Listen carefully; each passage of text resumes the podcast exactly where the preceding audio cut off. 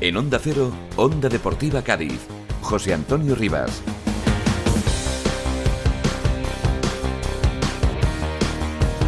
¿Qué tal? Saludos, buenas tardes, bienvenidos al Tiempo de Deportes, bienvenidos a Onda Deportiva Cádiz. Aquí estamos eh, un día más, encantados de acompañarles y de que pasen con nosotros este tiempo de radio en el día, en la semana en la que empieza la nueva era del Cádiz Club de Fútbol, como saben, con nuevo inquilino en el banquillo, con Mauricio Pellegrino, que después de dirigir pues apenas eh, tres entrenamientos, los dos de ayer y el de esta mañana, pues ya prepara y ya más o menos tiene que ir teniendo claro qué once y qué planteamiento pues va a adoptar el eh, Cádiz el próximo domingo frente al Athletic Club de Bilbao. Evidentemente, un rival de entidad, una piedra de toque potente y vamos a ver si se cumple ese dicho de entrenador nuevo victoria segura. Ojalá, porque en este caso sería muy importante para el Cádiz después de nada menos que 17 partidos de liga sin conseguir eh, obtener ¿no? los, tres puntos.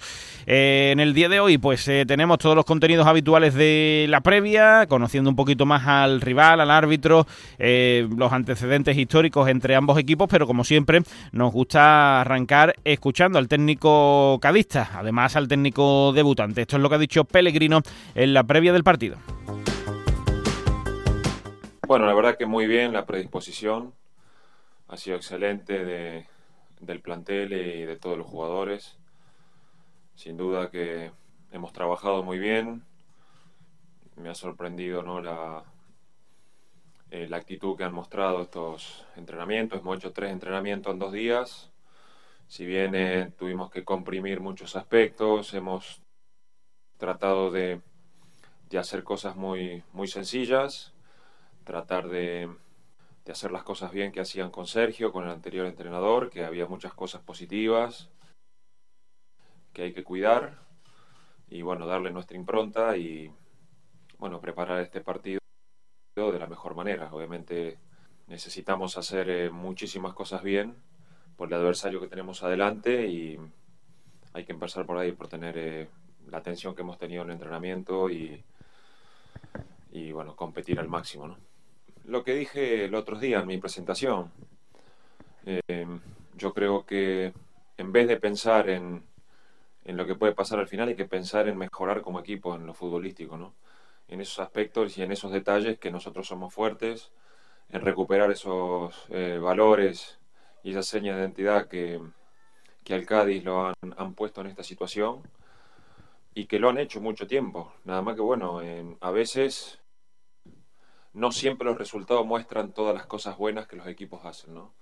Eh, y el hilo es muy fino entre un punto, tres puntos, a este nivel la Liga Española, es una de las mejores del mundo y bueno, las pequeños detalles te castigan mucho, el nivel de efectividad de los adversarios es altísimo, eh, la preparación de los equipos es top y bueno, y, vamos a tener un, adversario de ese calibre. Entonces bueno, obviamente que mi aspiración es que mejoremos un escalón lo que venimos haciendo ¿no? anteriormente. Y a partir de ahí, bueno, eh, seguiremos trabajando. Esa es mi aspiración número uno. Yo creo que a partir de ahí vamos a empezar a mejorar como equipo y podemos aspirar a conseguir mejor resultado. En Onda Cero, Onda Deportiva Cádiz, José Antonio Rivas. Abrimos a esta hora de la tarde nuestra página histórica del cadismo de cada semana y como siempre con nuestro historiador Enrique Díaz. Enrique, ¿qué tal? Buenas tardes. Buenas tardes, José Antonio. Y como siempre el saludo a nuestra querida audiencia. El Cádiz Club de Fútbol y el Athletic Club se han enfrentado en un total de 16 ocasiones, todos ellos, todas ellas en primera división, en campeonato nacional de liga. Y el balance pues está completamente equilibrado para ambos lados, ya que el Cádiz ha ganado en seis ocasiones, ha empatado en cuatro y ha caído derrotado en seis de ellas. Eh, de estos 16, estos 16 partidos pues se corresponden únicamente con 15 temporadas, ya que en el 86-87 hubo dos visitas del club vizcaíno al Estadio Cadista. Vamos a recordar los triunfos, concretamente son seis, como ya hemos dicho. El primero de ellos fue la temporada 77-78, eh, victoria cadista por 2-1 con dos goles de Ricardo Ibáñez, que uno de ellos de penalti eh, Ricardo Ibáñez, que posteriormente saldrá en la sección del, eh, trasvase. En la temporada 81-82 se produjo el triunfo más amplio del Cádiz frente al equipo bilbaíno 3-0 con dos goles de Pepe Mejías y uno de Choquet. Merece la pena recordar la alineación de aquel partido tan extraordinario. Era el Cádiz del Mata Gigante y aquel día pues Milosevic sacó a los siguientes jugadores. Bocoya, Juan José, Hugo Vaca, Dos Santos Amarillo, Chico Linares, Manolito, Dieguito, sustituido por Portugal, Pepe Mejías, Mané y Choquet. El resto de triunfos, los cuatro que quedan, fueron por el mismo resultado, 1-0. En la temporada 86-87 ganaron los amarillos gracias a un gol de Cabrera. En la 81-90 gracias a otro de Usillos. En la 91-92 el Cádiz se impuso con un gol de Tilico, aquel delantero brasileño que fue clave para la permanencia en el año 92 y en el último triunfo cadista, en la 2005-2006, pues el goleador fue Enrique Ortiz, que ciertamente marcó un gol extraordinario en Fondo Norte. Que el día Cádiz hizo un partido bastante bueno y la victoria amarilla pues se quedó corta. Y estos son los resultados positivos porque lamentablemente los últimos, las últimas tres visitas del Athletic Club a Nueva Mirandilla en este ciclo, en este segundo ciclo en Primera División del Cádiz Club de Fútbol prolongado, pues eh, siempre ha ganado el equipo vizcaíno y además con goleadas escandalosas como 0-4 de la temporada pasada o de la 2020-2021. Así pues, ese es el balance, José Antonio, lo repetimos, 16 partidos, todos ellos lógicamente en primera, porque el Athletic Club no conoce otra categoría, 6 triunfos cadistas, 6 derrotas y 4 empates. Y en cuanto al apartado del trasfase, pues tenemos que mencionar a Ricardo Ibáñez, ya lo comentamos anteriormente, uno de los mejores eh, centrocampistas zurdos en la historia del Cádiz, jugó siete temporadas en el equipo amarillo. También tenemos que destacar a Armando, portero eterno y mítico del Cádiz, que del Cádiz, que del equipo amarillo pasó al rojiblanco. Y ya después otros jugadores, pues de la historia, pues podemos, entre ellos, pues podemos destacar a Pachi Bolaños, Otaolea, Madariaga, eh, otro portero extraordinario que estuvo solo media temporada, cedido por el Atleti al Cádiz, Andoni Cedrún, y más modernos, pues Aguer Akeche. Y ya, eh, bueno, y en cuanto a los entrenadores, pues el de siempre, José Antonio. Fernando Dausic entrenó tanto al Cádiz como al Athletic Club. Y también mencionamos a Helmut Senekovic, que fue también entrenador tanto del Cádiz como del Athletic y de la eh, selección austriaca del año, del año 78. Cuando hablamos de cadistas mundialistas siempre mencionamos la figura de este entrenador austriaco. Y ya después, para terminar con nuestra sección, José Antonio, pues nos referimos a algunos datos del Athletic Club.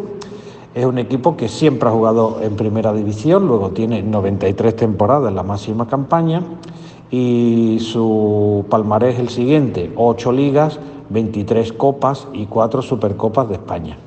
El Athletic Club es sin duda uno de los equipos con más tradición del fútbol español, hasta el punto de que se fundó en el siglo XIX, 1898, y la verdad es que se trata de un equipo que tiene bastantes seguidores en la provincia de Cádiz, sin llegar a los límites o a las dimensiones del Real Madrid o del Fútbol Club Barcelona. Así pues, José Antonio, hasta aquí llega nuestra sección por esta semana. Y hombre, quiero animar a toda la afición cadista, a toda nuestra audiencia, simplemente diciendo que el Cádiz ha salido de situaciones mucho más apuradas que la actual, que la que eh, lamentablemente está padeciendo en la, en la clasificación. Así pues, mucho ánimo y a seguir adelante. Y José Antonio, ya te digo, hoy sección más cortita porque ya sabemos que manda la programación del carnaval. Un saludo y hasta luego. En Onda Cero, Onda Deportiva Cádiz. José Antonio Rivas. Bueno, turno para hablar del árbitro. Como cada semana vamos a repasar pues eh, al colegiado que va a intentar eh, impartir eh, justicia en el partido entre el Cádiz y el Athletic Club de Bilbao. Como siempre con nuestro árbitro Vicente Cordón. Vicente, ¿qué tal? Muy buenas. Buenas tardes, Antonio. Bueno, pues fijándonos eh, en los arbitrajes, bueno, del partido anterior, aunque además ya queda muy lejano en el tiempo y como luego pues se han precipitado los acontecimientos y la jugada quizás más controvertida que hubo, que fue el penalti, pues fue bastante claro, pues prácticamente ni, ni comentamos nada, ¿no? Entonces eh, nos fijamos ya en el siguiente partido, en el del domingo, que la verdad es que pues eh, la designación no ha contentado mucho a los aficionados del Cádiz por, lo, por los antecedentes. Vamos a darla a conocer ya. ¿Quién va a pitar el partido?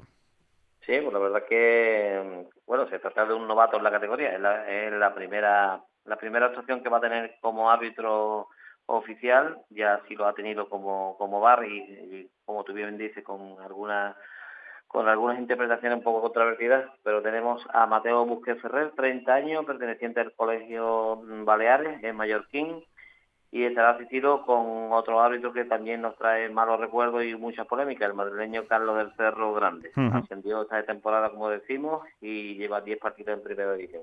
Eh, la verdad es que sí, que la, la, designación, tanto el de campo como el de bar, pues eh, son bastante controvertidas. Eh, empezando por el árbitro de campo, que como decimos, tiene ese mal recuerdo porque estuvo en el bar en el partido contra Osasuna y que le recomendó al árbitro de campo que fuera a ver aquel penalti por, por las manos de, creo que era de Momo, que, que la pelota iba clarísimamente fuera, iba casi al córner.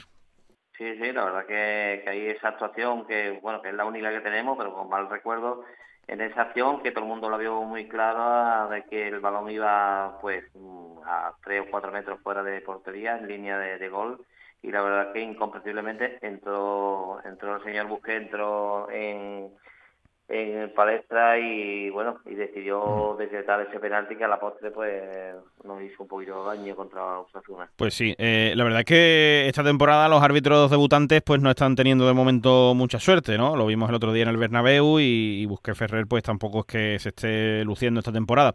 Eh, ¿Cuál es su, su, estilo de arbitraje? Porque ya decíamos que, que antecedentes no hay porque es la primera vez que va a pitarle al Cádiz, pero ¿cuál es su estilo de arbitraje?